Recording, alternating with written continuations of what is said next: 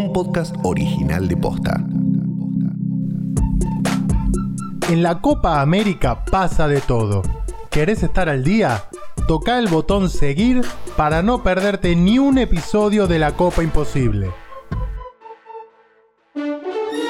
Bitácora de la Copa América, día 8, domingo 20 de junio del 2021. Aparte de la camiseta, ponete una bandera argentina al cuello en este día y si salís a la calle toca bocina.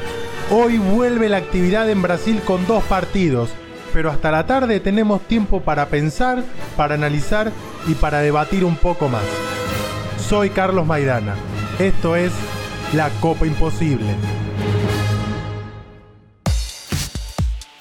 Continuamos con la acción en la Copa América. Hoy arranca la tercera fecha en Brasil. Desde las 6 de la tarde juegan Venezuela y Ecuador en Río de Janeiro y a las 9 de la noche juegan Colombia y Perú en Goiás. Dos partidos interesantes que pueden empezar a perfilar los grupos de cara a la segunda ronda. Para continuar con el recorrido que venimos haciendo por cada una de las selecciones, convocamos a Luis Coté, periodista venezolano que sigue bien de cerca a la Vinotinto. Si hay una selección que tuvo un sinfín de particularidades al inicio de este torneo fue la venezolana, con un brote de COVID a horas del debut ante Brasil. Es una buena oportunidad de cara a estas últimas fechas de la fase de grupos para saber para qué está la selección de Venezuela en la Copa y en lo que se viene ante Brasil, anfitrión de este torneo y actual campeón de la Copa América, mostró ciertos automatismos, ciertas cosas interesantes en el funcionamiento del equipo, al menos en salida limpia, en salida ras de piso y está pregonando una idea de juego que Venezuela no se lo había visto en otros ciclos de trabajo. Y bueno, esto invita un poco, por supuesto, a pensar positivo, más allá de que se hayan incluido a última instancia muchos jugadores del plano local que poca vida habían hecho con la selección de Venezuela, menos en partidos, incluso ni siquiera amistosos y mucho menos oficiales. O sea, lo que le falta a José Pecero es tiempo, porque el tiempo en estos momentos no, no es que es mucho, es, más, es bastante escaso con lo que es la pandemia en sí, apretando, apurando el calendario de eliminatorias de Copa América y bueno, ya a la vuelta de la tenemos el Mundial y Venezuela entonces de poco descubriéndose en este torneo y creo que lo más importante es justamente que pueda llegar a competir de la mejor forma. Nuestra selección, la selección argentina, va a jugar este lunes por la noche ante Paraguay. Como todavía tenemos tiempo y otros partidos antes de seguir viendo a los dirigidos por Lionel Scaloni, te invito a que sigamos desmembrando el andar del equipo en esta Copa América. Y si hay algo que le está costando a la selección, es llegar al gol. Lautaro Martínez comienza a ser discutido por cierta parte del público, o al menos es lo que se puede referenciar al hacer un breve repaso por las tendencias que surgen en internet tras cada partido. Es que el delantero del Inter lleva ya cuatro encuentros sin poder marcar y su último gol fue el 17 de noviembre del año pasado en el triunfo por 2 a 0 ante Perú como visitante por las eliminatorias. Sí, más de 7 meses. Salidas para la Argentina, el pase muy bueno para Lautaro, está enfrentó al arquero, 5, 4, 3, 2, 1, gol, gol, gol, gol, gol, gol, gol, gol, gol, gol, gol, gol, gol, gol, gol, gol, gol, gol, gol,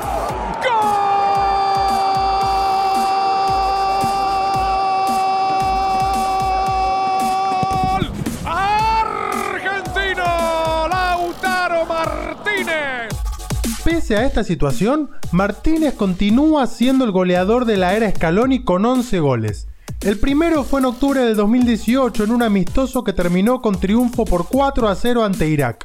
Marcó el único gol en la derrota por 3 a 1 ante Venezuela en un amistoso jugado en Madrid.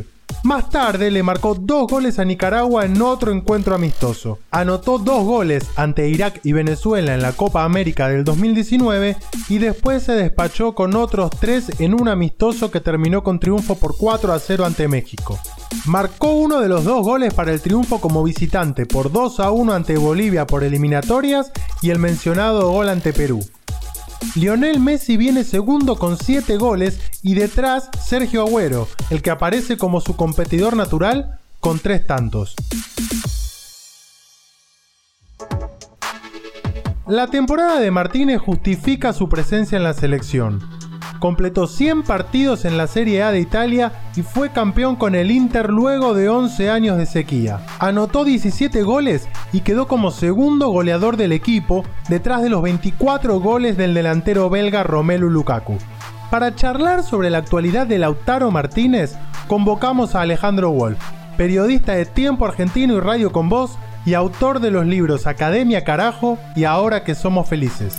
Lautaro tuvo una muy buena temporada con el Inter, campeón además eh, en la Serie A y es verdad que muchos jugadores argentinos eh, y sobre todo en los últimos tiempos aún cuando tienen buenas temporadas y, tienen un buen rendimiento en sus equipos, eso no se termina de, trasladar a, la selección argentina. Está claro que Scaloni apuesta, apuesta a, Lautaro como su referencia en el área, como el hombre gol, y es precisamente algo que, que hoy Lautaro no le está devolviendo a la selección. Pero hay algo que, tiene que tener un entrenador y lo hemos aprendido no solamente con, los goleadores, eh, con los jugadores de ataque, también en muchos casos con arqueros y, eh, distintos puestos que es el convencimiento, el mantener, digo, quitarle, no, no, no, no diría la presión, pero sí sacarle a, eh, a Lautaro la confusión de si va a depender por un partido. Obviamente que tiene fecha de vencimiento esa situación, pero está bien apostar eh, por un jugador al que, bueno, en algún momento le, le saldrá. Después del partido ante Paraguay, a la Argentina le va a tocar su fecha libre y va a jugar el último encuentro de su fase de grupos ante Bolivia recién el lunes 28.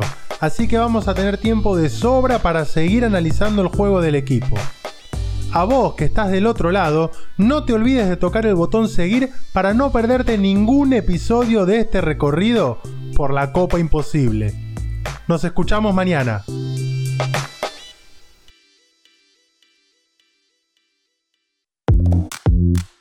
La Copa Imposible es un podcast original de Posta. Seguinos en Spotify y encontrá un nuevo episodio todos los días a las 7 de la mañana. Edición Leo Fernández. Producción ejecutiva Luciano Banchero y Diego del Agostino.